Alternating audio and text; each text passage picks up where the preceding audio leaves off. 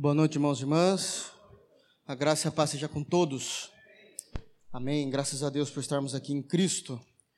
Gostaria que os irmãos abrissem a Bíblia em Romanos, capítulo 16. Graças a Deus. Romanos, capítulo 16. Nós vamos fazer a leitura de todo o texto. Romanos 16, a partir do verso 1. E aqui nós vamos nos deparar com bastante nomes bem estranhos à nossa cultura brasileira. Amém? Podemos ler, irmãos?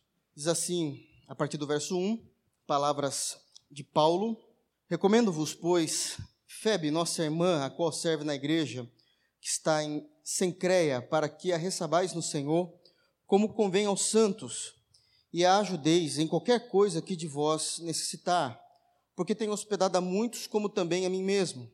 Saudai a Priscila e a Áquila, meus cooperadores em Cristo Jesus, os quais, pela minha vida, expuseram a sua cabeça, o que não só eu lhes agradeço, mas também todas as igrejas dos gentios. Saudai também a igreja que está em sua casa. Saudai a Ipêneto, meu amado, que és a primícia da Ásia em Cristo. Saudai a Maria, que trabalhou muito por nós Saudai a Andrônico e a Júnia, meus parentes e meus companheiros na prisão, os quais se distinguiram entre os apóstolos e que foram antes de mim em Cristo. Saudai a Ampliato, meu amado no Senhor. Saudai a Urbano, nosso cooperador em Cristo, e Estaques, meu amado. Saudai a Apeles, aprovado em Cristo. Saudai todos da família de Aristóbulo. Saudai a Herodião, meu parente. Saudai aos da família de Narciso, os que estão no Senhor. Saudai a Trifena e a Trifosa, as quais trabalham no Senhor. Saudai a amada Pérside, o qual muito trabalhou no Senhor. Saudai a Rufo, eleito no Senhor, e a sua mãe é como a minha mãe. Saudai a Assíncrito, e a Flegonte, e a Hermas, a Pátrobas, a Hermes, e aos irmãos que estão com eles. Saudai a Filólogo, e a Júlia, e a Nereu e a sua irmã, e as Olímpias, e a todos os santos que estão com ele. Saudai-vos uns aos outros com o santo ósculo. As igrejas de Cristo vos saúdam. E rogo-vos, irmãos, que noteis os que promovem dissensões e escândalos contra a doutrina que aprendestes. Desviai-vos deles. Porque os tais não servem ao nosso Senhor Jesus Cristo, mas ao seu ventre. E com suaves palavras e lisonjas enganam o coração dos simples. Quanto à vossa obediência, é ela conhecida de todos Comprazo-me, pois, em vós, e quero que sejais sábios no bem, mas simples no mal. E o Deus de paz esmagará em breve Satanás debaixo de vossos pés. A graça de nosso Senhor Jesus Cristo seja convosco. Amém. Saúda-vos, Timóteo, meu cooperador, e Lúcio e Jason, e Sosíspatro, meus parentes. Eu, Tércio, que esta carta escrevi-vos, saúdo no Senhor. Saúdo-vos, Gaio, meu hospedeiro, e de toda a igreja. Saúda-vos Erasto, procurador da cidade, e também o irmão Quarto. A graça de nosso Senhor Jesus Cristo seja com todos vós. Amém. Ora, aquele que é poderoso para vos confirmar segundo o meu evangelho e a pregação de Jesus Cristo, conforme a revelação do mistério que desde os tempos eternos esteve oculto, mas que se manifestou agora e se notificou pelas escrituras dos profetas, segundo o mandamento de Deus eterno, e todas as nações para obediência da fé, ao único Deus sábio seja dada glória por Jesus Cristo para todo sempre. Amém. Vamos orar, irmãos. Feche seus olhos. Soberano Senhor, nós te agradecemos, porque por meio de Cristo nós nos reunimos para buscar o teu santo nome, para lhe glorificar, lhe magnificar a tua santidade. Tu és tudo que nós temos, Senhor. Tenha misericórdia de nós Perdoa-nos, Deus, pelos nossos pecados. Olhe-nos para nós, Deus. Olhe para nós e veja em nós Cristo, para que assim o Senhor possa ter motivo de perdão e misericórdia sobre nós. Obrigado, Pai, por chegarmos ao fim de uma carta, por chegarmos no último capítulo da carta mais teológica das Escrituras Sagradas. Obrigado porque tivemos a oportunidade de expô-la ela verso por verso, Deus, de tal maneira que nós pudéssemos compreender todo o contexto daquilo que o Senhor tem para nós. Guarda os nossos corações que Romanos nunca saia de nós, Deus, de nossos corações, dos nossos pensamentos, e que possamos ter sido mudados pelo Teu Espírito ao compreender essa carta, assim como o Senhor mudou grandes homens de Deus sobre a face da terra. Essa é a nossa oração, no santo nome de Jesus. Amém. Amém, meus irmãos? Graças a Deus. Pois bem, chegamos ao Romanos capítulo 16, o último capítulo, e vou fazer e vou me esforçar para que a gente possa terminar esse capítulo no dia de hoje, na exposição de hoje. Apenas uma, um breve resumo para que a gente possa compreender tudo aquilo que temos falado e aquilo que a gente já tem, na verdade, relembrado a cada culto de domingo, quando nós vamos falar de Romanos. Nós entendemos que o tema principal o objetivo, o tema principal da, da, da, carta aos Romanos é a justificação pela fé. Doutrina essa em que Paulo fez toda a exposição do capítulo 1 até o capítulo de número 11, onde ele vai expor todo o conceito doutrinário, explicando como é que funciona, como é que nós devemos crer, como é que nós devemos compreender o evangelho de Jesus Cristo, como é que nós devemos compreender a queda, nós fizemos toda aquela separação em vários domingos, quando nós falamos do contexto da carta de Romanos, onde do capítulo 1 ao capítulo 3 vai falar da queda de toda a humanidade, capítulo 4 e capítulo 5 vai falar da justificação pela fé e a compreensão de como é que nós devemos crer a respeito disso. Depois vem a tríplice dos três capítulos, capítulos 6, 7 e 8, que vai dizer que nós já fomos libertos do pecado, da culpa do pecado, fomos libertos da maldição da lei e agora nós temos todos os recursos necessários para viver uma vida no Espírito, Romanos 8. Romanos 9 vai falar de eleição e predestinação, como é que a salvação acontece em nossas vidas. Romanos 10, mesmo sabendo da eleição e predestinação, a necessidade de missões. Capítulo 11 vai falar de o que é que Deus vai fazer com o povo de Israel, como é que ele vai trabalhar com o povo de Israel, visto que toda a arquitetura do evangelho, numa prioridade, quando nós olhamos para as escrituras, era para os gentios. A partir disso, aqui ele encerra toda a compreensão doutrinária, toda aquela teologia doutrinária, e do capítulo 12 até o capítulo 16, ele vai entrar com uma teologia aplicada. Como é que nós devemos compreender, uma vez que nós confessamos a justificação pela fé e somos cristãos professos, confessamos Jesus Cristo, como é que nós devemos agir a partir da compreensão do que é a justificação pela fé, que está descrita nesses 11 primeiros capítulos dessa carta. E aí ele vai trabalhar então com o contexto de como é que a igreja deve compreender os dons, como é que a igreja deve se relacionar com o pecado, com a santidade, consigo mesmo, com os irmãos, com os ímpios, com as autoridades. Ele vai trabalhar todo esse conceito de relacionamento, até que no capítulo 14 e no cap início do capítulo 15 ele vai chegar talvez no relacionamento mais difícil, que é como é que nós conseguimos nos relacionar como igreja local, sabendo que existem os fracos na fé e os fortes na fé. E já tem gente com bico para mim, para vocês terem uma ideia, porque eu fiz esse tipo de pregação. Mas nós precisamos compreender como é que devemos compreender o que é aqueles que são fracos na fé, aqueles que são fortes na fé, como é que nós devemos reagir, como é que nós devemos nos unir, sabendo que aqueles que são fracos não devem julgar os fortes e os fortes não devem desprezar os fracos. Já falamos disso também, e aí ele vai, fazer, vai falar disso até o versículo de número 13 do capítulo 15. Na semana passada nós fizemos a exposição do versículo 14 em diante até o versículo 33, onde Paulo ele começa agora a dizer o objetivo. O tema da carta é a justificação pela fé, mas ele vai começar a trabalhar agora com o conceito do objetivo da carta. O objetivo da carta era ele se apresentar a essa igreja de Roma, visto que ele não é o fundador da igreja de Roma, não foi Paulo que fundou a igreja de Roma. Possivelmente, historicamente, quando nós estudamos a respeito da igreja de Jesus lá em Roma, é uma igreja que o próprio Senhor levantou por ocasião de irmãos que vieram no dia de Pentecostes, lá de Atos 2, né, aquele dia específico de Pentecostes. Houveram outros dias de Pentecostes voltado para a tradição, não para a descida do Espírito. Então, é, em Atos 2, alguns irmãos vieram de Roma, nós vamos ver que existiam pessoas da cidade de Roma naquele lugar, compreenderam a pregação de Pedro, eles ouviram primeiramente a pregação de Pedro lá em Jerusalém, uma vez que Pedro estava cheio do Espírito, e quando eles voltaram, eles iniciaram um trabalho de pregação do Evangelho, e uma igreja nasceu ali pela graça e pela vontade de Deus. E eles começaram a crescer. Aquilo que começou a ser um encontro pequeno, de repente começou a se expandir e Deus começou a dar graças, de tal dar graça de tal maneira que começou a acrescentar pessoas à igreja de Roma. E a igreja de Roma começou a expandir. E Paulo começa a ficar preocupado, obviamente, juntamente com alguns outros apóstolos, porque até então não tinha ninguém que pastoreasse, o que tivesse ali, estivesse ali como supervisor ou um conselheiro daquela igreja.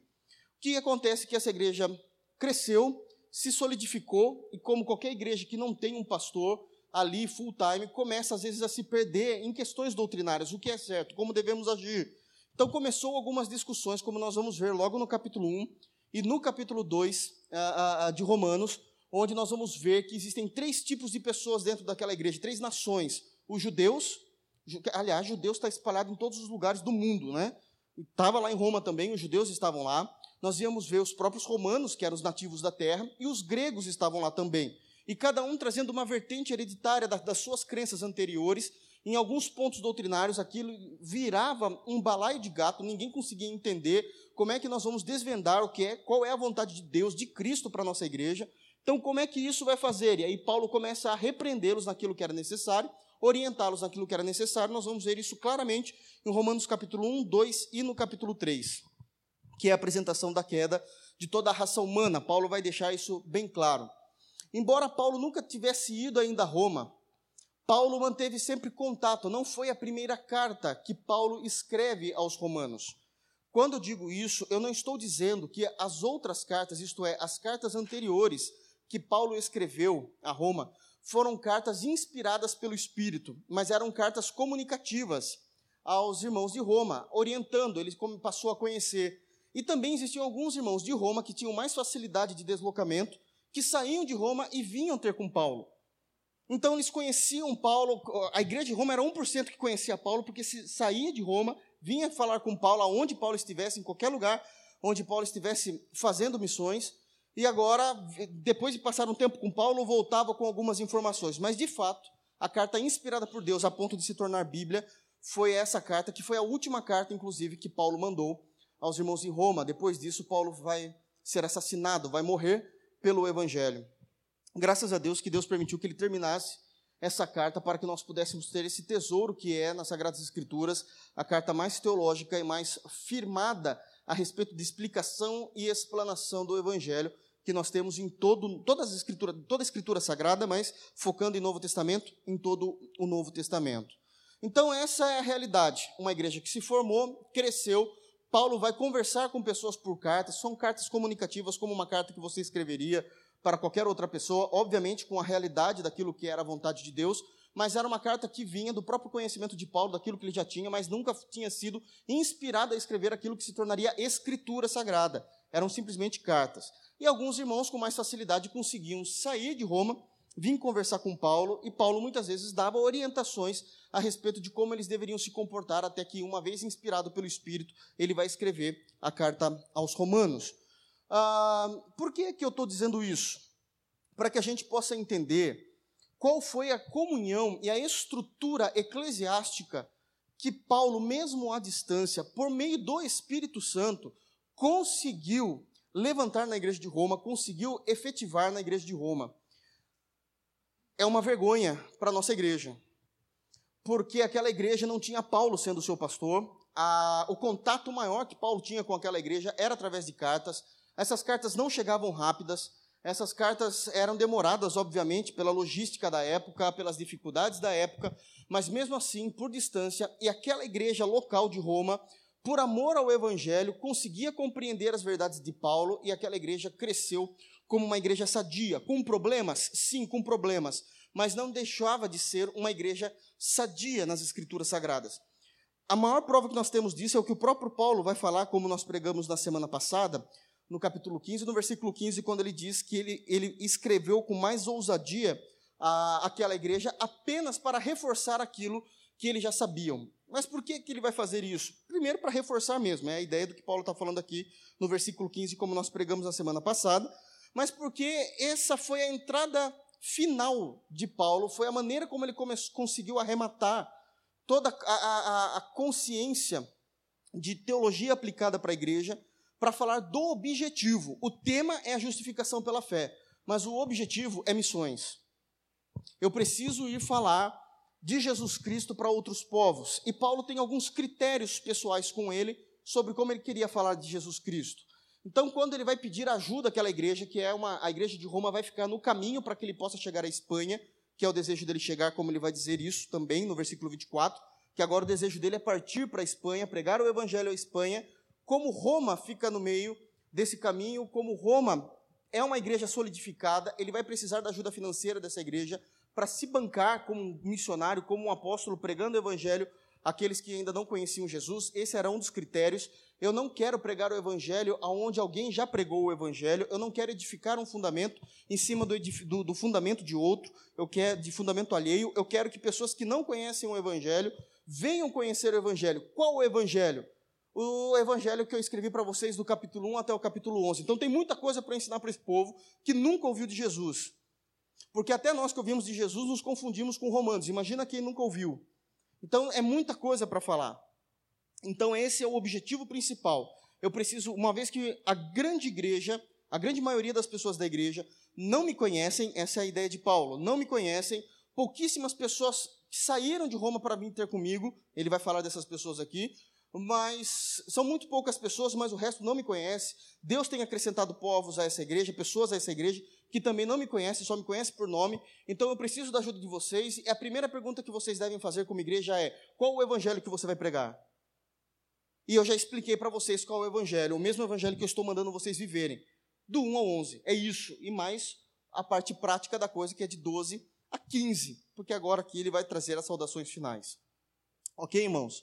Então, essa é a estrutura daquilo que ele tem falado. Uma vez que ele encerra isso, ele vai trazer as recomendações finais. É interessante que muitos pregadores não acham interessante pregar e expor capítulos que estão cheios de nomes porque muitos deles dizem que não tem nada do que se tirar aqui de aplicação para a igreja. Para que, que eu vou ler genealogia? Porque não tem nada de aplicação. É muito triste quando alguém fala isso, porque de fato não entende o que é genealogia bíblica, não entende os conceitos que contém na genealogia bíblica. Aqui nesse caso não chega a ser uma, uma genealogia, mas ele vai estar só citando, agradecendo, dizendo, ah, lembra do irmão tal e manda um abraço para ele. Em tese, é isso que ele vai fazer. Sabe aquele fulano lá, aquele irmão abençoado? Sei, manda um abraço. Sabe aquela irmã? Sei, manda um abraço para ela. Essa carta foi escrita para quem, irmãos? Para qual igreja específica? De Roma. Então, todas as pessoas que ele citar aqui são os irmãos que são membros da igreja cristã lá de Roma, que pregam, que ouviram o evangelho, se converteram e estão hoje como membros oficiais da igreja cristã que existe em Roma. E é muita gente que ele citou, mesmo ele nunca tendo ido lá, ele conhece todas essas pessoas por nome. Ele citou todas elas por nome, mesmo ele nunca tendo ido lá. Isso significa que, embora nunca de forma presencial, mas por carta, ele orientava, ensinava, e aquelas pessoas que vinham de Roma até ele e depois voltavam para Roma, traziam informações de quem eram essas pessoas. Com certeza, ele tinha dedo de Paulo na igreja de Roma o tempo todo, basta a gente ler Romanos que a gente vai saber disso, né? Óbvio que tem o dedo de Paulo mas tem o dedo de Paulo até mesmo em estrutura eclesiástica. Sem Paulo nunca ter colocado um dedo do seu pé naquele lugar. Existe uma estrutura perfeita. Um outro ponto que precisa ficar claro antes de nós começarmos a exposição no capítulo 16, talvez até o mais importante de tudo que eu falei até agora aqui, é, é, no sermão de hoje, é que, embora Paulo nunca tivesse ido presencialmente na igreja de Roma, nós vamos ver uma estrutura espetacular de como Paulo conduziu e de como essas pessoas amavam o reino de Deus de tal maneira que elas sabiam das necessidades ali daquele momento da história do primeiro século, e mesmo assim, sem um pastor ali para orientar elas, elas ajudaram Paulo em tudo. Porque Paulo está saudando essas pessoas, porque de alguma forma, essas pessoas estavam com Paulo, estavam aliançadas com o evangelho que Paulo prega, pregava, que é o nosso mesmo evangelho. O que eu quero dizer com isso de forma bem simples? Que muitas vezes nós olhamos para Paulo e nós damos um valor para Paulo que é pecado, porque nós vangloriamos a pessoa de Paulo. Nossa, mas é Paulo. Paulo fez isso, Paulo fez aquilo. E eu não sou nem bobo de dizer que Paulo não fez aquilo que está nas Escrituras. Paulo fez tudo isso. Mas o que precisa ficar claro, irmãos, é que Paulo não fez absolutamente nada sozinho. A maior prova que nós temos disso é que Paulo só foi o grande apóstolo dos gentios porque ele tinha braço e pessoas trabalhando com ele. E essas pessoas eram muito mais do que essas que estão citadas aqui, porque essas pessoas do capítulo 16 pertencem a uma igreja local. Uma única igreja local, Paulo tinha toda essa equipe trabalhando com ele. Por isso ele conseguia ser Paulo. Vocês conseguem entender? Porque muitas vezes a nossa compreensão é assim: Paulo era o cara, de fato ele era, mas ele não conseguiria fazer 10%, 5% do que ele fez se ele não tivesse essa estrutura eclesiástica, de forma mais simples, se ele não tivesse gente do lado dele. Pessoas competentes, com habilidades, com fervor do Espírito Santo no coração, para que ele pudesse ser o que ele foi. E ele, lembrando dessas pessoas, ele vai saudar cada uma delas, dizendo assim: Olha, quando essa carta chegar aí, eu estou mandando um abraço especial para cada um de vocês. Porque ele citou nomes. Paulo está fazendo, tá, tá fazendo uso de um princípio que muita gente acharia politicamente incorreto na igreja atual. Se eu mandasse uma carta, porque eu estou em outro lugar, em outro país, pregando o evangelho, mas eu continuo sendo pastor de vocês de alguma forma, eu estou fazendo missões por três meses em algum lugar, e eu mandasse uma carta, ou um WhatsApp, acho que seria mais propício hoje, né? Um WhatsApp para vocês, no grupo da igreja, e eu citasse pessoas específicas, as pessoas que eu não citei possivelmente sairiam da igreja e ficaria de bico para mim. Paulo não estava nem aí com essas. Ele citou nomes específicos, porque ele está citando pessoas que foram ponta firme para o ministério dele. Ele não trabalhou com o politicamente correto. Quero mandar um abraço para os irmãos da IBRPV. Ele citou nomes. Porque ele está usando o princípio do eu estou dando honra a quem merece honra. Que ele acabou de falar no capítulo 13. Então, esse texto de Romanos 16 seria algo muito agressivo hoje seria muito agressivo, porque a igreja é muito maior do que isso. E ele só citou essas pessoas? Sim. Por que, que ele só citou essas pessoas? Porque ele está usando o princípio pelo qual o Espírito Santo inspirou a escrever: honra a quem honra, não é honra a todos, para que ninguém fique de bico. Nós vamos honrar aqueles que merecem. E é isso que ele vai fazer. Então, como é que a igreja conseguiu ser uma igreja forte, por que é que Paulo conseguia ser Paulo? Ele vai explicar aqui. Ele vai começar então a trazer informações, algumas maiores e outras menores. Pessoas talvez com uma importância maior no reino de Deus, eh, eh, no não no reino para Deus, eu digo, mas no trabalho, no serviço no reino de Deus, se desponta com uma importância maior da sua função, e outros com uma importância menor, mas ele vai citar todas elas que merecem honra. Então ele vai terminar a carta honrando e dignificando todos aqueles que permitiram Paulo ser Paulo. E isso é uma quebra de um paradigma enganoso quando a gente olha para Paulo e fala assim: puxa, parece que ele fez tudo isso sozinho. Ou então, quando muitas vezes nós olhamos para homens de Deus ou pastores e falamos assim: por que, que ele não é como Paulo? Talvez ele não tenha a mesma estrutura que Paulo tinha. Ele não tinha mesmo, os mesmos braços que Paulo tinha. E isso dificulta bastante. Isso dificulta bastante. Então, ele vai terminar dizendo que ele quer que, no, versículo 15, no, no capítulo 15, versículo 30, 31 a, a 33, ele vai dizer que ele vai chegar na Judéia, ver se aquela oferta que ele está levando para Jerusalém vai ser aceita pelos santos, a fim de que a vontade de Deus chegue a eles com alegria, ele, quer dizer, a, a, chegue com alegria em Jerusalém, chegue com alegria em Roma, porque ele quer ir para Roma, para ter um momento de alegria, de entretenimento, de recriar com os irmãos. E aí ele diz no versículo 33, e o Deus de paz seja com todos vós. Amém. Aqui ele termina a parte da teologia prática, e agora ele vai para saudações finais, que é onde ele vai trazer todo esse conceito que eu acabei de falar aos irmãos. Então ele vai dizer no versículo 1, recomendo-vos, essa ideia de recomendar, não é que ele está falando assim, recomenda alguém, no Facebook tem muito disso, estou precisando de um pintor, me recomenda um. A ideia de recomendar é eu vos envio, é essa a compreensão. Ele tá, então ele começa no versículo 1 e 2. Vamos no 1 e 2.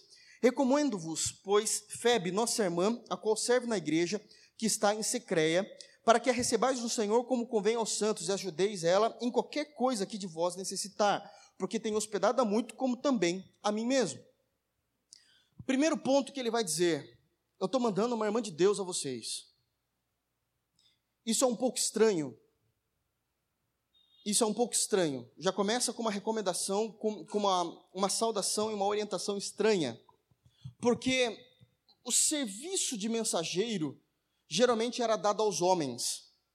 Os homens passavam os perigos das estradas, das estradas desérticas, das estradas cheias de ladrões, de salteadores, de, dos perigos da noite, do frio, do calor, mas parece que Paulo não tem ninguém ali, e aí uma irmã levantou a mão e disse: Eu levo o evangelho de Jesus Cristo até Roma.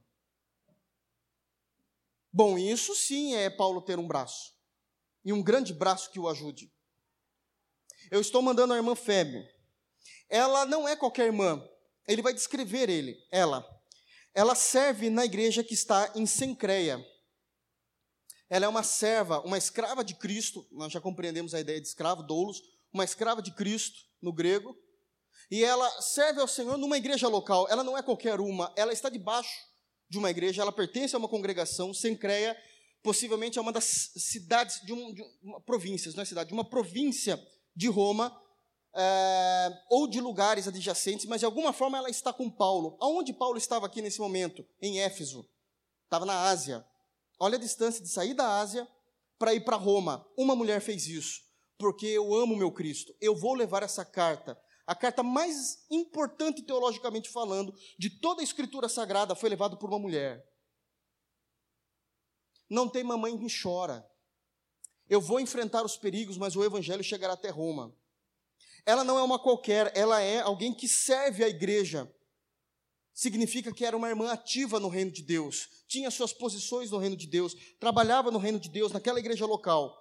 Paulo tem ela tão em autoestima que ele vai dizer o seguinte no verso 2: Por favor, a recebam no Senhor, que é aquilo que ele já tem falado anteriormente é, na carta aos Romanos, dizendo como é que nós devemos receber os irmãos em nossa casa. Ele fala: receba ela no Senhor como convém aos santos. Eu sei quem é essa mulher, ela é uma santa de Deus.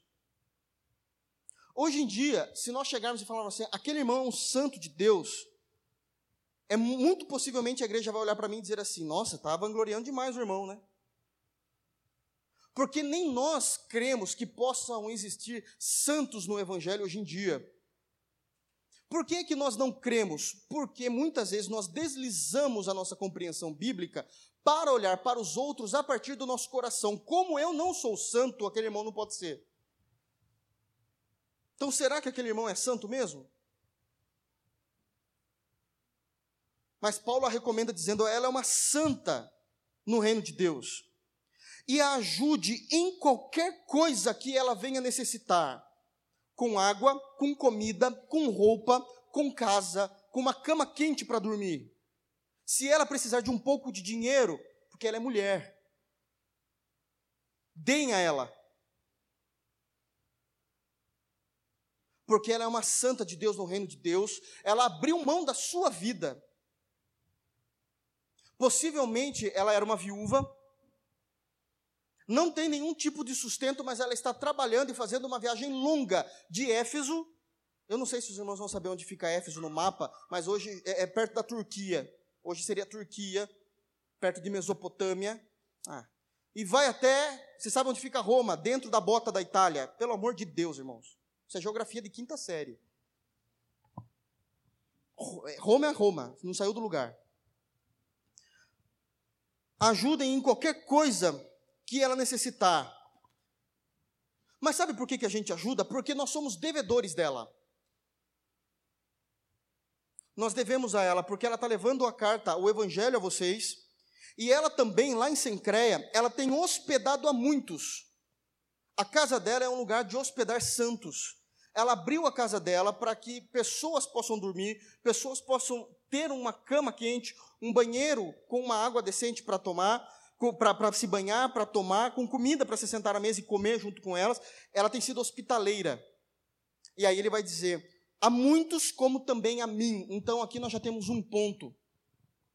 Eu não tenho nada contra, de verdade, de verdade, eu não tenho nada contra nós hospedarmos irmãos em hotéis, quando vem de longe. Mas o princípio bíblico é a, a hospitalidade caseira. Dorme em casa. Come da minha mesa. Come da minha comida. Paulo não ficava em hotel cinco estrelas, irmãos. Ele ficava na casa de irmãos. Talvez seja mais cômodo, talvez, porque o irmão que vai que está tentando ser hospitaleiro vai levantar de manhã para trabalhar e o pastor vai sair num outro horário, fica um pouco difícil. Eu até entendo às vezes que precisa haver um hotel, mas o padrão bíblico é dorme na minha casa. Vamos comungar, vamos cantar um hino à noite, depois a gente vai se recolher e vai dormir no Senhor. Só que para muitos isso é babaquice. Isso saiu da moda. Já não há mais alegria na comunhão. Isso mostra como nós somos distantes da irmã Febe, que abriu mão da sua vida para levar uma carta perigosa saindo da Ásia, indo até a Europa. Entregar a epístola de Romanos. Paulo só foi Paulo em Romanos porque ele tinha pessoas por detrás fazendo isso para ele. Isso mostra a estrutura eclesiástica. Vocês querem mais? Olha como ele vai dizer. 3. Saudai a Priscila e a Áquila. Áquila é homem, tá? Saudai a Priscila e a Áquila, meus cooperadores em Cristo Jesus, os quais, pela minha vida, expuseram a sua cabeça. O que não só eu lhes lhe agradeço, mas também todas as igrejas dos gentios. Saudai também a igreja que está em sua casa.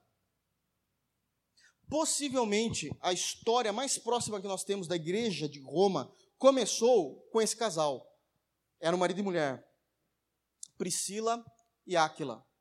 Na verdade, Priscila é o diminutivo do nome Prisca, que quer dizer senhora, velhinha, né? Mas não no sentido que ela fosse, mas possivelmente era a ideia que ela era uma pessoa muito delicada, muito fofinha, uma nona. É essa a compreensão que tem do nome Priscila. É a maneira também como Paulo vai chamá-la. Então, saudai a, a, a Priscila e a Áquila, que são meus cooperadores. Por que, que eu digo que foram com eles? Porque naquele momento de Pentecostes, em capítulo 2, que existiam pessoas em Roma, lá em Jerusalém, possivelmente esse casal estava lá. Eu já falei disso na semana passada. Esse casal estava lá, ouviu o evangelho pela pregação do apóstolo Pedro, se converteu a Jesus, voltou em Roma, abriu a porta da sua casa, vamos começar a pregação do evangelho na minha casa. Então eles são cooperadores. Paulo tinha pessoas que se dispuseram a fazer isso. Não importava se a casa estava limpa, vai sujar. Podem abrir, podem vir. Não apenas isso, mas o imperador de Roma naquele momento era Cláudio. E Cláudio expulsou todos aqueles que criam em Cristo de Roma num determinado momento. E aí eles, ó, fugiram. Eles fugiram e foram para Corinto. E lá eles vão se encontrar pela segunda vez com Paulo. A história deles com Paulo é uma história muito linda porque eles se tornaram amigos íntimos de Paulo. Eu gostaria que os irmãos abrissem a Bíblia lá em Atos, capítulo 18. Nós vamos ver um pouquinho da história desse casal e como eles andavam para lá e para cá talvez vendendo as suas posses num lugar, comprando uma casa em determinado lugar e sempre abria a sua casa para ser uma igreja. Então eles se conheceram, obviamente, em Jerusalém, num primeiro momento, nós já sabemos disso. Atos 18, Atos dos Apóstolos 18, versículo 2. Nós vamos ler textos específicos e eu explico aqui, tá? Versículo 2. Bom, versículo 1. Depois disso partiu Paulo de Atenas, ele estava na Grécia, e chegou a Corinto, é ali em Acaia. Chegou em Corinto, e achando um certo judeu por nome Áquila, natural do ponto, que havia pouco tempo vindo da Itália, lembram-se, Roma fica em qual país, irmãos? Roma é, já é um país, mas o país Roma está dentro de qual país? Pelo amor de Deus, Itália. Ok, irmãos? Isso é imutável está dentro de Itália. Eles tinham vindo da Itália e Priscila, sua mulher, pois Cláudio tinha mandado todos os judeus saíssem de Roma e se ajuntou, Paulo se ajuntou, né, ali tinha mandado, se ajuntou com eles, é, e como era do mesmo ofício, eles também trabalhavam com, com fazer tendas, né, ficou com eles e trabalhava, pois tinha por ofício fazer tendas. Então ali eles já abriram o primeiro trabalho evangelístico em Roma, foram expulsos de lá, foram para Corinto, com uma dificuldade terrível, saíram fugidos, expulsos. quando chegaram em Corinto, ficaram sabendo que Paulo, por mandato de Deus, tinha ido para Corinto também. Sabe o que Paulo faz? Conheço um casal que é amigo. Eu tenho um lugar para dormir. Eu tenho um lugar onde eu posso reclamar, onde eu posso me abrir. Ele foi até a casa desse casal que o recebeu. Não é apenas isso. Nós vamos ver, por exemplo, no versículo 18, Uh, vai contar a passagem, então, a partir do versículo 3, 4, 5, 6, vai falar de toda a passagem de Paulo em Coríntios. Chegando no versículo 18, continua a narrativa. E Paulo, ficando ainda ali muitos dias, despediu-se dos irmãos de Corinto. Ele já tinha feito a sua obra ali. Nós estamos falando de 18 meses, mais ou menos. Uh, e dali navegou para Síria. Síria é perto de Éfeso, é onde podia chegar. E com ele, Priscila e Áquila nós vamos juntos. Você não vai sozinho. Você não vai sozinho para Éfeso. Você precisa de uma retaguarda, Paulo. Aqui, é, parece bobagem, mas não quero confundir as histórias, mas é mais ou menos aquela ideia de Ruth com Noemi. Bom, eu creio que vocês já sabem, eu não preciso explicar. 19: E chegou Éfeso e deixou-os ali. Paulo chegou em Éfeso e falou: Mas eu preciso pregar. E deixou eles em Éfeso. Mas ele, entrando na sinagoga, disputava com os judeus. Então agora eles estavam em Éfeso. E ali também eles abriram a casa deles para que fosse um ponto de pregação onde Deus começou a agir, começou a trabalhar e a igreja começou a crescer em Éfeso. Olha a importância de um casal que se nós não prestarmos atenção, desprezamos casais importantes que não fazem parte, entendam o que eu quero dizer, de estrelas de primeira grandeza que nós temos na Bíblia, como Paulo, Pedro, Tiago, Lucas, João, mas que trabalharam nos bastidores, e esses homens só puderam ser esses homens por causa de pessoas como essas. Eles tinham retaguarda. Depois nós vamos para o versículo 26, 24, só para vocês terem uma ideia. E chegou em Éfeso um certo judeu chamado Apolo, natural de Alexandria. Esse cara era extremamente intelectual, porque ele está vindo de Alexandria. Se vocês não sabem, Alexandria é a cidade de Alexandre o Grande, onde se existia, até hoje, basicamente, a maior biblioteca do mundo, o maior centro filosófico de conhecimento cognitivo, de conhecimento intelectual, de discussões que existiam na história de, do mundo todo, é Alexandria. Ele veio de lá. A própria Bíblia chama ele de inteligente, olha lá. Ó varão eloquente e poderoso nas Escrituras. Este era instruído no caminho do Senhor. Ele tinha já ouvido falar de Jesus, tinha aprendido, tinha lido. E tinha se convertido, porque ele era fervoroso de espírito. Versículo 25. Falava e ensinava diligentemente as coisas do Senhor, mas ele tinha um probleminha. Ele conhecia somente o batismo de João, porque o evangelho não tinha sido pregado na sua totalidade. Ele começou a falar ousadamente na sinagoga. O problema é que quem estava passando ali na sinagoga era esse abençoado desse casal, Priscila e Áquila. E ouviram ele falando e, e falou: hum, tá errado. Esse ponto doutrinário ele errou. Não, não é, esse batismo de João nas águas não é mais, é o batismo de Cristo.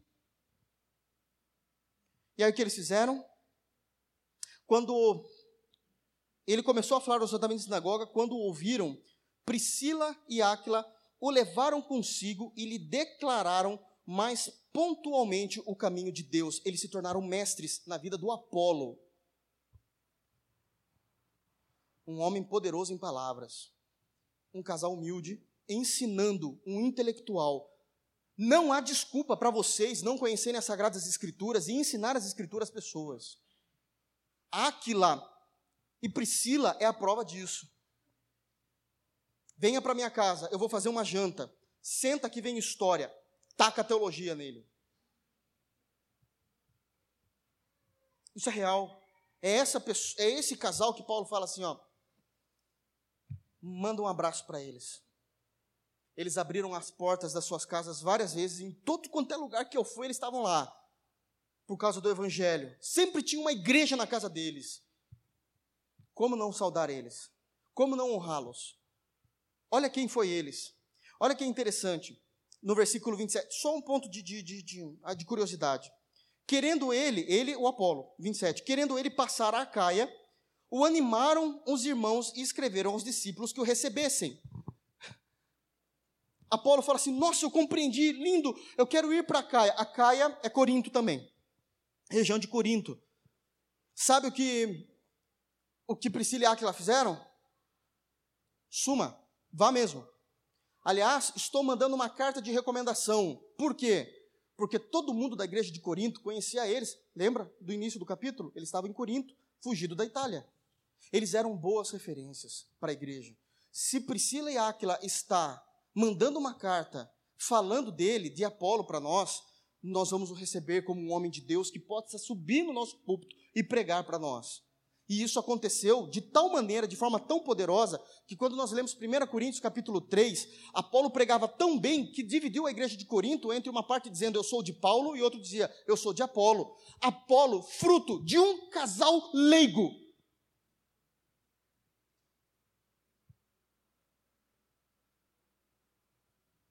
É essas pessoas que Paulo tinha com eles, com ele. Eram essas pessoas. Não acabou não. Vamos lá, 1 Coríntios, capítulo 16. Quando Paulo está escrevendo a igreja de Corinto, lá em 1 de Coríntios, capítulo 16, é o último capítulo. E eu tentando correr aqui, que nem doido, né? 1 de Coríntios, capítulo 16, também já está nas saudações finais. Ele está na Ásia ainda, possivelmente em Éfeso também, porque o trabalho em Éfeso foi bem demorado, bem demorado mesmo. Uma igreja dura. Aí ele vai dizer no versículo 19, 1 Coríntios 16, 19, nas saudações: As igrejas da Ásia vos saúdam. Saúda-vos afetuosamente no Senhor, Áquila e Prisca, com a igreja que está em sua casa. Em Atos 18, que a gente acabou de ler no início, eles moravam em Roma, foram expulsos por Cláudio, foram para Corinto. Foram para Corinto. Agora Paulo está escrevendo uma carta de Corinto, de Éfeso. Aonde Paulo estava dormindo? Na casa de Priscila e Áquila, que tinham uma igreja em sua casa, porque agora foram pregar em Éfeso. Eles vos saúdam, não somente eles, mas toda a igreja que está em sua casa. Está no texto. Quer mais? Vamos lá, primeira de Cori... segunda de Timóteo, capítulo 4.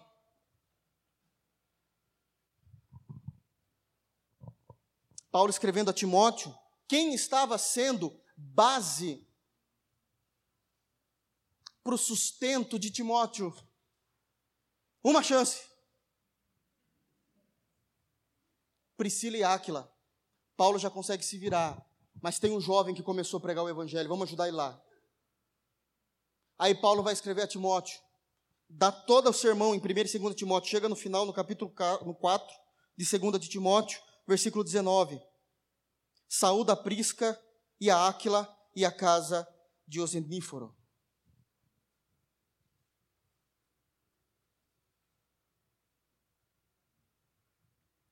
missões fica mais fáceis com pessoas assim.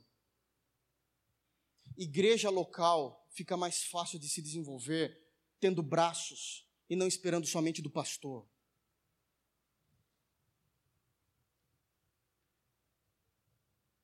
Eu estou dizendo que vocês são os culpados por essa igreja não crescer mais, porque eu estou fazendo a minha parte. E eu não digo somente em quantidade, nós precisamos nos mover, porque é disso que o texto está tratando missões. E muitas vezes a missão começa dentro da nossa própria igreja. Nós precisamos nos mover, precisamos ser como Priscila e Áquila para o reino de Deus. Não é para mim, quem? Para mim, é para o reino. Para o reino. Esses homens só foram o que foram por causa de um casal leigo que se dispuseram em trabalhar para o reino de Deus, conhecendo o Evangelho de Jesus.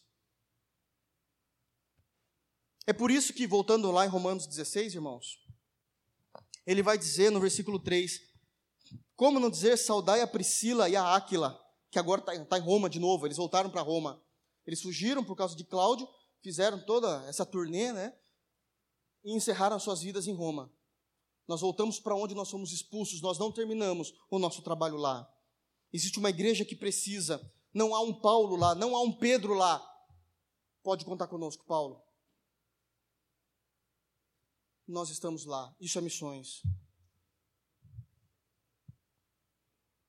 Nós vamos para lá, nós vamos abrir a porta de nossa casa e lá será uma igreja. Saudai a Priscila e a Áquila, meus cooperadores. Por isso ele diz, meus cooperadores. Eles cooperam com o ministério, eles cooperam com a igreja local. Meus cooperadores em Cristo Jesus, os quais pela minha vida expuseram as suas cabeças. Porque Paulo era perseguido. Se encontrasse Paulo dentro da casa deles, eles morriam juntos. O que não só eu lhes agradeço, mas todas as igrejas dos gentios, não teve uma única igreja que existiu no primeiro século gentílica, no modo mais geral de se dizer, que Priscila e Áquila não foram influentes no evangelho naqueles lugares. Todas as igrejas gentílicas estão mandando abraço para vocês. Eles se lembram de vocês, eles sabem o que vocês fizeram, eles estão te honrando.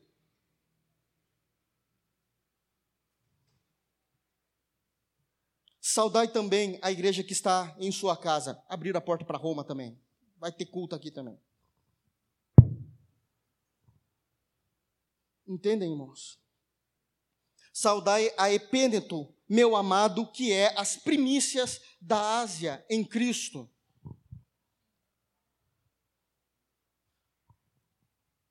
Paulo ficou em viagem missionária naquela região de Éfeso por 18 anos, pregando o evangelho. 18 anos. Por isso ele precisava ter uma estrutura, senão não aguenta. Por 18 anos ele conseguiu pregar em toda essa região. Mas ele se lembra de uma pessoa que se converteu no início do seu ministério apostólico, Epênito.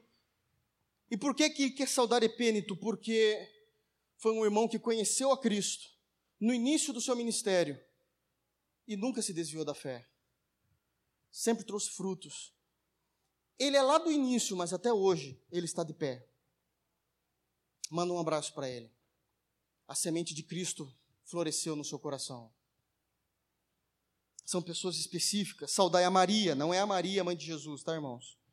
É outra Maria que trabalhou muito por nós. Nós não sabemos o que ela fez, mas sabemos que em Roma ela trabalhou muito, muito suor, muito calo na mão, mas ela fez muita coisa por aquela igreja local.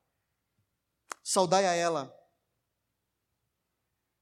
Paulo vai citar até parentes, aqui são parentes consanguíneos, tá, irmãos? Sete. Saudai a Andrônico e a Júnia. Júnia é homem também, é, é, é nome masculino. É estranho porque é romano, mas é nome masculino. Saudai Andrônico e a Júnia, meus parentes e meus companheiros de prisão. Paulo saía pregar o evangelho, embora a Bíblia não cite eles, eles estavam com Paulo. Eles estavam com Paulo nas pregações, com a equipe que ia na viagem missionária com ele, sustentando, ajudando, pregando o evangelho, a ponto de quando Paulo foi preso, os dois foram juntos também. Vamos junto. A gente prega o mesmo Cristo, vamos junto, então, vamos preso junto. Não é o cara que sai correndo e fala, Paulo, se vira. A gente está junto, meus companheiros das prisões. Olha o que ele diz a respeito dessas pessoas. Eles eram tão influentes na igreja local, nós não sabemos em qual igreja que eles eram. Quando eles foram presos, eu estou dizendo. Nós só sabemos que depois que eles foram soltos da prisão, eles foram parar em Roma, porque ele está mandando uma carta para Roma. Mas é disso assim: os quais se distinguiram entre os apóstolos eram os apóstolos olhando para esses dois rapazes, dizendo assim: Paulo, parabéns, esses caras valem a pena.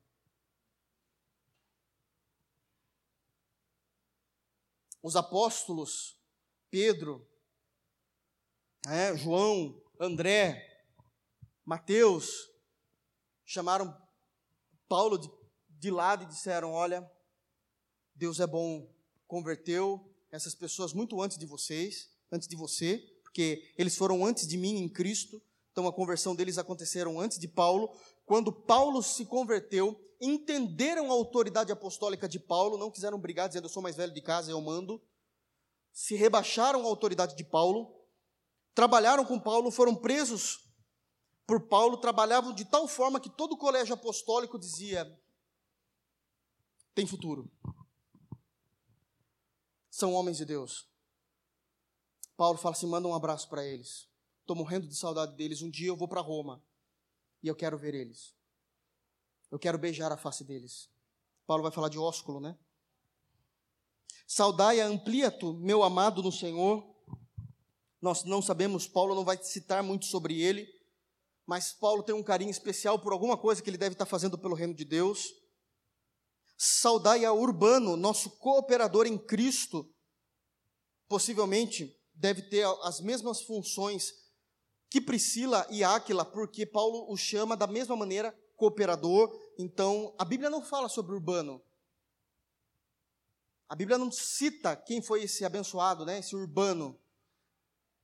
Só sabemos que possivelmente em algumas regiões ele cooperou com o ministério da igreja de forma tão grandiosa a ponto de Paulo chamar ele de cooperador usando o mesmo pronome de qualificação que ele usou para Átila e para Priscila. E não só Urbano, mas também a Estaques, meu amado. Ele é meu amado por alguma coisa que ele fez, né? Saudai a Apeles, aprovado em Cristo. Possivelmente algum irmão que passou por uma situação muito difícil na vida, nós não sabemos qual situação ele passou, mas de terrível provação, de terrível tribulação, de terrível contrariedade na vida, pode ser em qualquer âmbito da vida, mas ele permaneceu fiel, trabalhando para o reino de Deus e para a igreja local. Ele é um aprovado em Cristo. Saudai famí a família de Aristóbulo. Possivelmente, assim como Narciso, a gente vai falar daqui a pouco, a ideia de saudai aos da família significa que Aristóbulo não era um crente convertido, mas a sua casa era convertida. Ou seja, o chefe da casa não é convertido. E naquele tempo, o chefe de casa era chefe mesmo. Né? Muito difícil ficar dentro de uma casa do qual o líder, né, o, o, o, o homem da casa não é convertido a Jesus Cristo, mas seus filhos e sua, sua esposa é. E mesmo assim, eles cultuavam a Cristo, mesmo sem a aprovação do chefe da casa que os repreendiam, era uma coisa mais machista. E mesmo assim eles tentavam se libertar e ele vai dizer: olha, manda um abraço para aquela família, aquela família, apesar de tudo, são bênçãos para a igreja de Roma. São fazem a diferença em Roma. Saudai a Herodião, meu parente, outro parente de Paulo. Saudai os da família de Narciso, acabei de falar, né? Os que estão no Senhor. Olha só, hein? Será que Paulo fazia acepção, né? Sabe os da família de Narciso? Sim, salda aqueles que são crentes. A esses eu estou mandando, a esses eu honro. Aos que estão no Senhor, são pessoas de Deus, no meio das tribulações, no meio das dificuldades, mesmo Narciso não aprovando o Evangelho de Jesus Cristo, tornando a vida deles muito mais pesarosa, eles estão fiéis, firmes. Aqui, possivelmente, é o que a história nos tenta a entender. Meu Deus, né? É, são duas irmãs gêmeas. O nome é terrível, né, irmãos? Mas foram salvas em Cristo, isso que importa, né? Saudai a trifena e a trifosa. Fiquem à vontade, viu, irmãos? Fico falando assim, daí nasce gêmeos, mulheres, né? Né, Flávio? Daí se dá mal. Saudai a trifena e a trifosa. São duas irmãs gêmeas, as quais trabalham no Senhor, amavam a Cristo, deram a sua vida pelo Evangelho em Roma. Paulo se lembra delas, das características delas e sauda elas. Também vai esquecer de pessoa com esse nome, né? Trifena e Trifosa. Saudai a amada Pérside, a, a qual muito trabalhou no Senhor, possivelmente aqui é uma idosa. Bem uma senhorinha que já não consegue mais dar os mesmos frutos por causa da virilidade, por causa da idade avançada. Mas enquanto pôde, Enquanto ainda havia forças nas suas pernas, forças nos seus braços, ela trabalhou muito pelo reino de Deus. Paulo se lembrou daqueles que foram úteis para ele um dia e que hoje não são úteis por uma questão de idade. As costas já, já pesam, as pernas já não têm mais a mesma agilidade, mas elas honraram a Deus com a sua virilidade, enquanto houve tempo. Ele vai dizer isso, então, se lembrando dessa irmã. Saudai a Rufo, eleito no Senhor. A ideia, quando ele fala eleito, é a eleição da eleição mesmo, que a gente já conhece, que a gente defende. Mas a maneira como ele coloca isso, saudai a Rufo, eleito no Senhor, é porque possivelmente esse camarada deu muito trabalho para se converter lá em Roma. Deveria ser um camarada chato. Mas quando se converteu, deve ter sido a coisa mais linda, a ponto dele trabalhar tanto intensamente que ele falou: ó, aquele cara é um eleito mesmo, né? Geralmente eu brinco com vocês ao contrário. Vocês acham que vocês são eleitos, vocês não são. Eu brinco assim. Mas aqui Paulo faz o contrário. Saudai a Rufo, eleito no Senhor, e a sua mãe. É como fosse a minha mãe, é assim que está escrito no grego. É a sua mãe é minha. Saudai a, a Síncrito, e a Flegonte, e a Hermas, e a Patrobras, e a Hermes, e aos irmãos que estão com eles. Possivelmente, Rufo como eu disse, ele deu muito trabalho na conversão, se converteu a Jesus Cristo, se tornou um homem de Deus e começou a pregar o evangelho, começou a crescer ali como se fosse um pastor de uma igreja uh, uh, um pouco menor da igreja de Roma, um pouco mais afastada, talvez em províncias mais afastadas, igual tipo Éden, Cajuru, né? como se fosse assim, criando ali uma igreja, e pessoas foram com eles essas pessoas que estão ajudando Rufo, como está dizendo no verso 14. Paulo se lembra dessas pessoas que se dispuseram a ir em, em, em províncias mais distantes a pregar o evangelho, onde Rufo estava comandando uma igreja.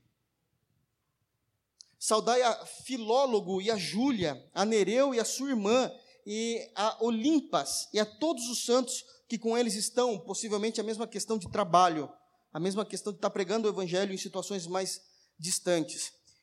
Aí, quando ele vai falar do geral, ele para de falar aqui nesse primeiro momento, ele vai citar um pouquinho depois, mas ele para de falar no geral, aí ele vai dizer: Saudai-vos uns aos outros com um santo ósculo, um santo beijo. As igrejas de Cristo vos saúdam. Deixa eu falar uma coisa: essa é a saudação cristã, tá, irmãos? Ah, mas eu vim do mundo, tudo era sem vergonha. Olha aqui, irmão, se nós não formos santos dentro da casa de Deus, não há espaço para você. O ósculo santo é feito com respeito, com carinho, com santidade e piedade. Nós amamos fazer isso pelo carinho que nós temos entre os irmãos. E a orientação divina é saudai-vos uns aos outros com o ósculo santo. Nós fazemos isso com toda a santidade possível, com todo o amor que nós temos por aquilo que Cristo fez por nós, entendendo o que é a igreja. E rogo-vos, irmãos, aí vem agora outro ponto. Esse, esse é o pessoal bom da igreja mas tem o pessoal complicado. Esse é o, tem um pessoal complicado. E ele vai dizer: E rogo-vos, irmãos, 17, que noteis, é, percebam, olhem para a igreja local e vejam os que promovem dissensões, os que promovem escândalo contra a doutrina que aprendestes. Se desvia deles. Não tenha comunhão com eles. Isso é uma ordenança bíblica. Não há mais comunhão com eles. Porque os tais não servem ao nosso Senhor Jesus Cristo, mas ao seu ventre. A ideia é que eles não servem com a doutrina, eles não servem com a compreensão de Escritura. O que eles estão fazendo é tentando viver o cristianismo a partir da sua própria percepção. Bom, eu, eu até conheci, ouvi a pregação, mas é a partir da sua percepção, viva dessa forma, se desvie deles. Porque os tais não servem ao nosso Jesus Cristo, mas ao seu ventre, e com suaves palavras e lisonjam, enganam o coração dos simples. Porque é muito difícil irmãos assim confessarem que estão em pecado, que são pedra de tropeço. Então eles têm palavras de lisonjas. Então se desvia, ele continua dizendo no versículo 19: Quanto à vossa obediência, isso aqui é lindo, viu, irmãos? A maneira como ele trata a igreja de Roma. Quanto à vossa obediência, a obediência à fé, a obediência ao evangelho. É ela conhecida de todos. As igrejas fora de Roma, de Éfeso, de Tessalônica, de Filipos, da Galácia, conheciam a obediência dos irmãos de Roma. Comprazo-me, isto é, eu me alegro, pois, em vós, e quero que sejais sábios no bem e simples no mal.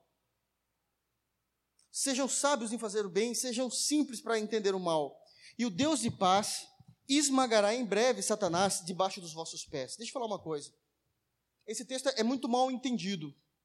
O pessoal fala, está vendo o que Deus vai fazer? Vai esmagar o diabo debaixo do seu pé. Daí dá a impressão que é o que? Debaixo do meu pé. Sabe essa historinha boba? Isso é heresia.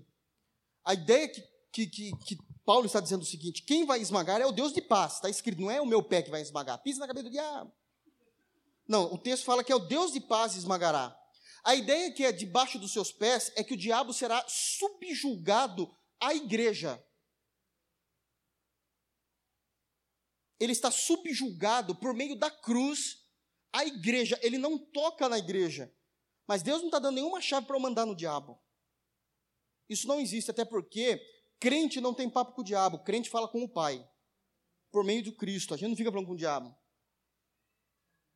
Mas aí os neopentecostais acham que viraram Superman aqui e ficam fazendo as coisas que não devem, né? Então, o Deus de paz esmagará em breve Satanás debaixo dos vossos pés. A ideia também desse texto é essa, a, a, a ideia teológica, tá? É que o Senhor Deus, por meio da cruz de Cristo, vai esmagar, como nós falamos na escola bíblica hoje, de forma soberana e de forma, na sua é, é, é sabedoria infindável, que estudamos esse conceito de Cristo, ele vai esmagar, a seu tempo, o diabo de tal forma que o diabo vai ficar subjugado aos pés da igreja. Mas essa é a compreensão bíblica, teológica. Mas a compreensão exegética do texto, Satanás aqui não é o Lúcifer, o Lulu, que o pessoal fala. O Satanás aqui, irmãos, é o imperador romano. Então, no tempo de Deus, Deus esmagará o império romano de tal maneira que a igreja de Roma terá liberdade para cultuar a Deus sem ser perseguida. Toma essa, né, os pentecostais, né? Esse é o contexto exegético. Satanás aqui é o Império Romano. Da mesma forma como para Pedro, Babilônia também é o Império Romano. Vocês se lembram disso? A coeleita em Babilônia vos saúdam, Pedro vai dizer. Então aqui é a mesma compreensão. Daí ele diz: a graça do nosso Senhor Jesus Cristo seja convosco. Amém. Agora ele quer falar do pessoal que está com ele. Até então ele está saudando o pessoal que vai, vai receber a carta. Agora ele quer falar dos remetentes, aqueles que estavam com ele. Saúda-vos, Timóteo, o meu cooperador. Timóteo era pastor em qual igreja, irmãos? Eu vi falando aqui? Éfeso. Por isso que Paulo estava em Éfeso. Meu cooperador. E Lúcio e Jason, ou Jason, e Socípatro, meus parentes, também eram pessoas que estavam junto com Paulo. Pelo jeito, a família de Paulo, todo judeu tem família grande, olha quantas pessoas foram se convertendo na família de Paulo. No versículo 22, a impressão que nós temos, na verdade, o que aconteceu é o Paulo dizendo assim: Tércio, saúde o pessoal aí também. Por quê? Porque Paulo, lembra que eu falei para vocês que Paulo já está velho aqui, irmãos? A pena já não está mais firme em sua mão. De acordo com Gálatas, ele já não, escreve, já não enxerga muito bem. E mesmo assim quer fazer missões. A gente tem saúde, mas não dá para trabalhar na igreja. Mas Paulo dá para fazer missões, viajar para a Espanha, mesmo de cegueta e com as pernas ruins. Ele vai dizer assim: escreve para mim, eu vou ditar o que o Espírito colocou no meu coração e você vai quem vai escrever. Então, quem escreve literalmente a carta, ouvindo, sendo ditada por Paulo, é Tércio. Daí ele fala: Tércio, se apresente, mande saudação. Então ele vai, daí Tércio vai ter essa autoridade para escrever: Eu, Tércio, que essa carta escrevi, vos saúdo no Senhor. E acabou. É a única orientação que eu posso fazer nessa carta. Porque quem é inspirado a fazer essa carta é Paulo. Olha que interessante. Ele não aproveitou falar. Aproveitando aqui, ó, Paulo está velhinho, esqueceu de falar algumas coisas, então eu vos acrescento. Sabe aqueles pastores que um pastor acabou de pregar, às vezes é pastor visitante, daí ele termina o sermão, o pastor da igreja só começa a pregar de novo. Lembra do Sandro? O Sandro era terrível.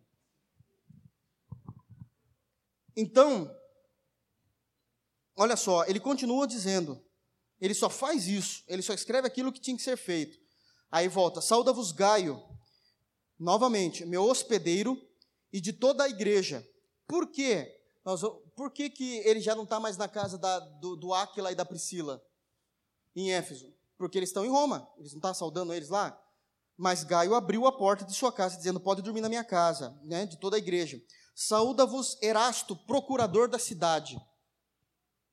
Pela primeira vez, nós vamos ver com clareza pessoas da autoestirpe da sociedade sendo apresentada nas cartas, porque até então, em 1 de Coríntios, capítulo 1, nós íamos ver pessoas mais simples que o Senhor escolheu para iniciar o evangelho, quando nós fizemos aquela exposição do capítulo 1, vocês se lembram de 1 Coríntios? Sim, se lembra, pastor. Então, lá é dito lá que o Senhor escolheu as coisas loucas, as coisas fracas, as vis, somos nós.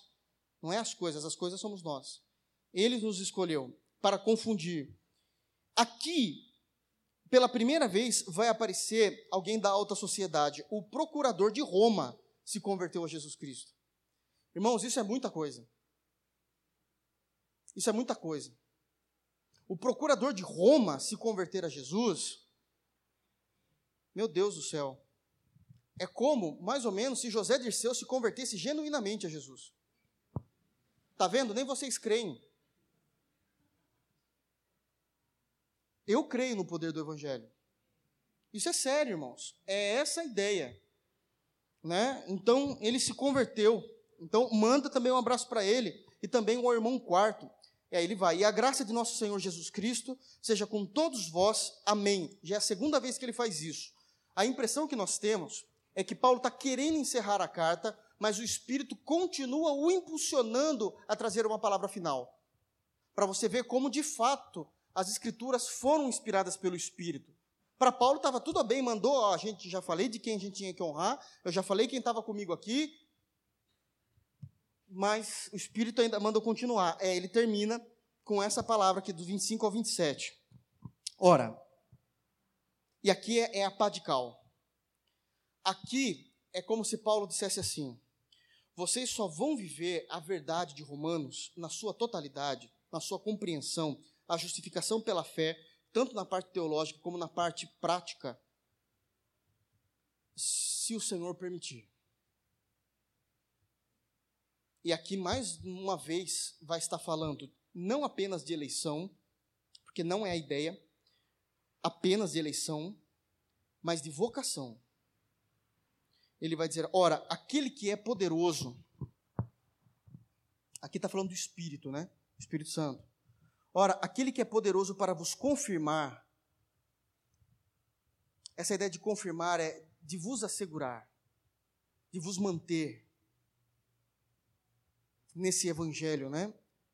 Segundo o meu evangelho, a ideia de meu evangelho, não é porque ele está falando evangelho é meu, não é de Deus, ou é um evangelho diferente do de Deus, é porque Paulo, ele se distanciava, e muito, graças a Deus, a teologia herética que era pregado naquela época pelos gnósticos, ou a teologia farisaica dos fariseus com a compreensão judaica. Então ele fala: Esse é o meu evangelho que o Senhor revelou a mim. Então ele vai dizer: Ora, aquele que é poderoso para vos confirmar segundo o meu evangelho e a pregação de Jesus Cristo, conforme a revelação do mistério que desde os tempos eternos esteve oculto. Ele está falando do evangelho, inclusive no Antigo Testamento mas que se manifestou agora em Cristo, porque Cristo nasceu há pouco tempo atrás, na compreensão de Paulo, fazia muito pouco tempo, talvez no máximo 60 anos atrás, que Cristo tinha nascido, é muito pouco tempo, se, manifestou, se manifestou agora e se notificou pelas escrituras dos profetas. Então, aqui Paulo está garantindo que o Antigo Testamento é inspirado por Deus, pelas escrituras dos profetas, segundo o mandamento do Deus eterno, a todas as nações para obediência da fé. A obediência da fé só será possível se eu pregar o evangelho a vocês, mas quem, levar o, quem vai levar o evangelho que eu preguei ao coração de vocês é o Espírito Santo é ele, é ele, unicamente ele, por meio da fé em Cristo, que vai confirmar a nossa vida, a obediência da fé.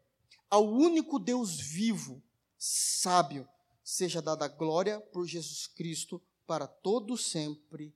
Amém. Amém, irmãos? Então, depois de toda essa carta maravilhosa da compreensão da justificação pela fé. O que é a fé em Cristo? Bom, a fé em Cristo é o que está escrito do capítulo 1 ao capítulo 11, é a explicação de todo esse capítulo. A fé não é um assunto simples. Quando nós vamos estudar sobre isso, o que é a fé cristã, sobre a salvação em Cristo Jesus, o comportamento de um cristão, a elaboração de dons espirituais, como os dons devem ser usados, nós vamos ver que em Roma os dons já são diferentes do de 1 Coríntios 12, já falamos disso também, como é os relacionamentos no capítulo 13, os fortes e os fracos na fé, capítulo 14 capítulo 15, e agora Paulo vai honrar aqueles que merecem, que estavam na igreja de Roma. Foram muitas pessoas honradas. Isso significa que Paulo, pela graça de Deus, tinha uma equipe para que ele pudesse ser Paulo. Isso desmistifica a ideia de que, olha, o cara sozinho.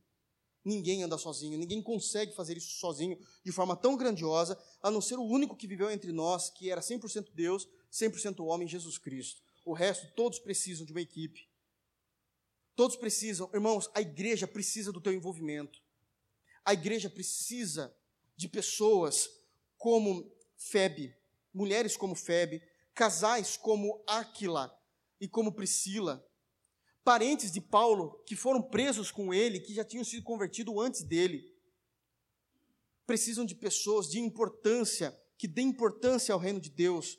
Saudai a todos aqueles, por exemplo, até mesmo como Rufo, que demorou para se converter, mas que uma vez que se converteu, entendeu, vestiu a roupagem do verdadeiro homem, do homem real agora em Cristo Jesus, foi pregar o evangelho e isso foi feito com tanto carinho, com tanta veemência que pessoas saíram da igreja de Roma, do descanso daquela igreja, que possivelmente era uma igreja mais tranquila, por ser uma igreja mãe, né, a igreja sede, como alguns falam, e foi para províncias mais distantes pregar o evangelho juntamente com Rufo, entendendo que havia necessidade. Essas pessoas sujavam a mão com a terra do evangelho elas não ficavam ouvindo apenas bons sermões reformados. Isso muda tudo. Isso muda tudo para uma igreja.